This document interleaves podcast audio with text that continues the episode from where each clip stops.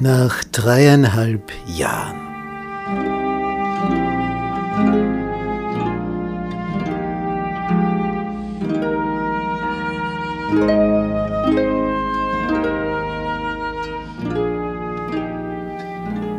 Es heißt im Wort Gottes, nach einer langen Zeit kam das Wort des Herrn zu Elia im dritten Jahr. Geh hin und zeige dich Ahab, denn ich will regnen lassen auf die Erde. Obwohl es also jetzt deutlich war, dass es keinen Regen gibt, wenn Gott nicht will. Und dass alles Anrufen des Gottes Baal durch seine Priester völlig zwecklos ist. Obwohl der König, die Königin, jetzt gemerkt haben, da ist ein höherer, ein mächtiger Gott, der lebendige Gott des Universums. Und der ist höher als alle Götzen. Ja, höher als der Himmel über der Erde ist. Und obwohl sie das jetzt alles merken, leibhaftig verspüren, obwohl diese Trockenheit ist, diese Hungersnot, es wächst nichts mehr. Keiner weiß mehr, was er noch, noch zu sich nehmen soll, weil es nicht regnet. Und trotzdem kehren sie nicht um zu Gott. Und Gott erbarmt sich nach dieser langen Zeit. Darum jetzt dieser Auftrag an Elia. Komm, geh zurück. Und Elia muss aber damit rechnen, dass er auf der Stelle getötet wird. Denn der König kocht innerlich vor Zorn und Wut, weil Elia das gesagt hat im Auftrag Gottes und ein ganzer Staat ist ohnmächtig. Und nachdem Elia diesen Auftrag bekommen hat, heißt es ganz schlicht hier, und Elia ging hin, um sich Ahab zu zeigen. Man hat ihn also dreieinhalb Jahre gesucht, findet ihn nirgendwo und es kommt er selber zurück, wie wenn nichts gewesen wäre. Wie kommt es jetzt zu dieser Begegnung. Zu jener Zeit war in der Hauptstadt Samaria große Hungersnot wie überall im Lande. Und der König holt sich seinen wichtigsten Mann, dem er am meisten von allen Untergebenen vertraut. Der heißt Obadja, sein Hofmeister, der also im Königsschloss alles managt. Von der Versorgung her. Und es heißt, dass Obadja eine große Ehrfurcht vor Gott hat.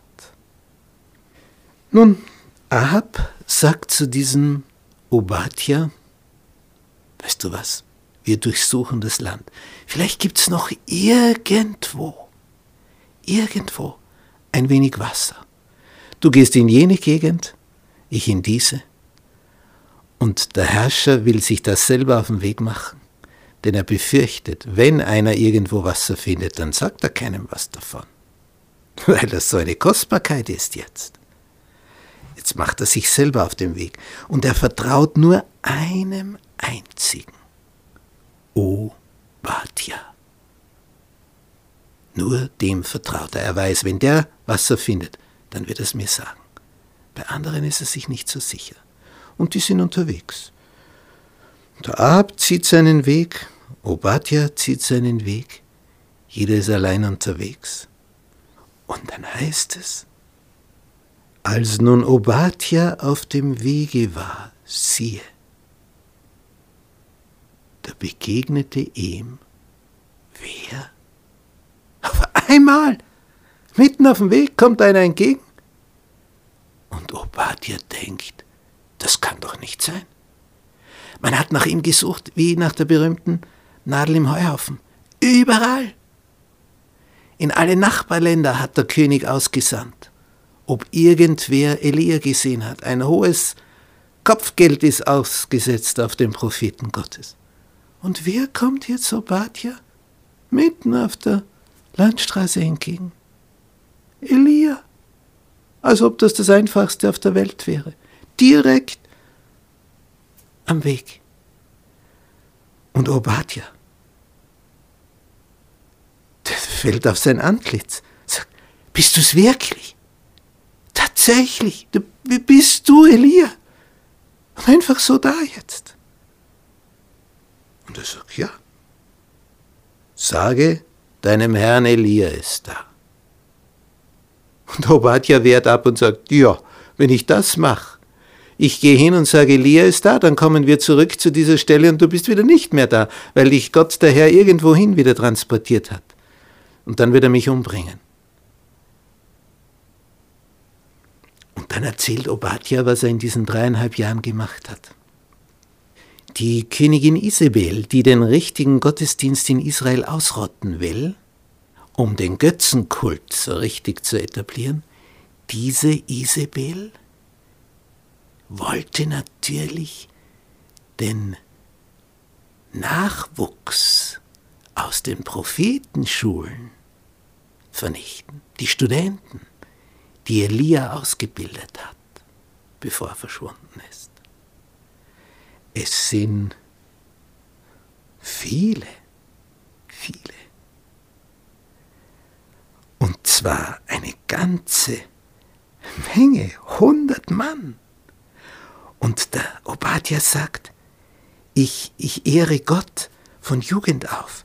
Und als diese Hungersnot kam und diese, dieser Wassermangel, da habe ich 50 deiner Prophetenjünger, deiner Studenten von der Prophetenschule dort in einer Höhle versteckt und 50 in einer anderen Höhle versteckt.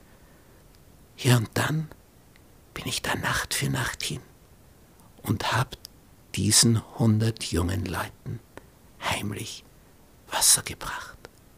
Und das jetzt schon dreieinhalb Jahre lang. Und habe sie auch mit Nahrung versorgt. Und jetzt? Soll ich einfach hingehen zum König und sagen, du bist da, Elia? Was ist, wenn du dann nicht mehr da bist? Das überlebe ich nicht. Der König wird außer sich sein vor Wut. Aber Elia sagt zu ihm, Geh nur hin. Denn so wahr der Herr Zebaoth lebt, das ist der Herr der Sterne des Universums. So wahr dieser Herr Zebaoth lebt, vor dem ich stehe, ich will mich ihm heute zeigen. Obadja macht sich auf den Weg und findet seinen König und sagt ihm, ich, ich habe ich hab ihn getroffen, ich habe ihn gesehen. Der hat gesagt, du sollst kommen. Wen hast du gesehen? Elia. Nein, wo ist er? Wo steckt er? Ich töte ihn eigenhändig. Er hat gesagt, er ist gekommen, damit es wieder regne. Ahab macht sich auf den Weg. Niemand muss ihm sagen, seine Schritte zu beschleunigen. Und als die zwei aufeinandertreffen, sagt der König, Bist du nun da, der Israel ins Unglück stürzt? Aber Elia kontert, Nicht ich stürze Israel ins Unglück, sondern du und deines Vaters Haus. Er meint deine Verwandten. Dadurch, dass ihr des Herrn Gebote verlassen habt, und wandelt den Götzen Baal nach.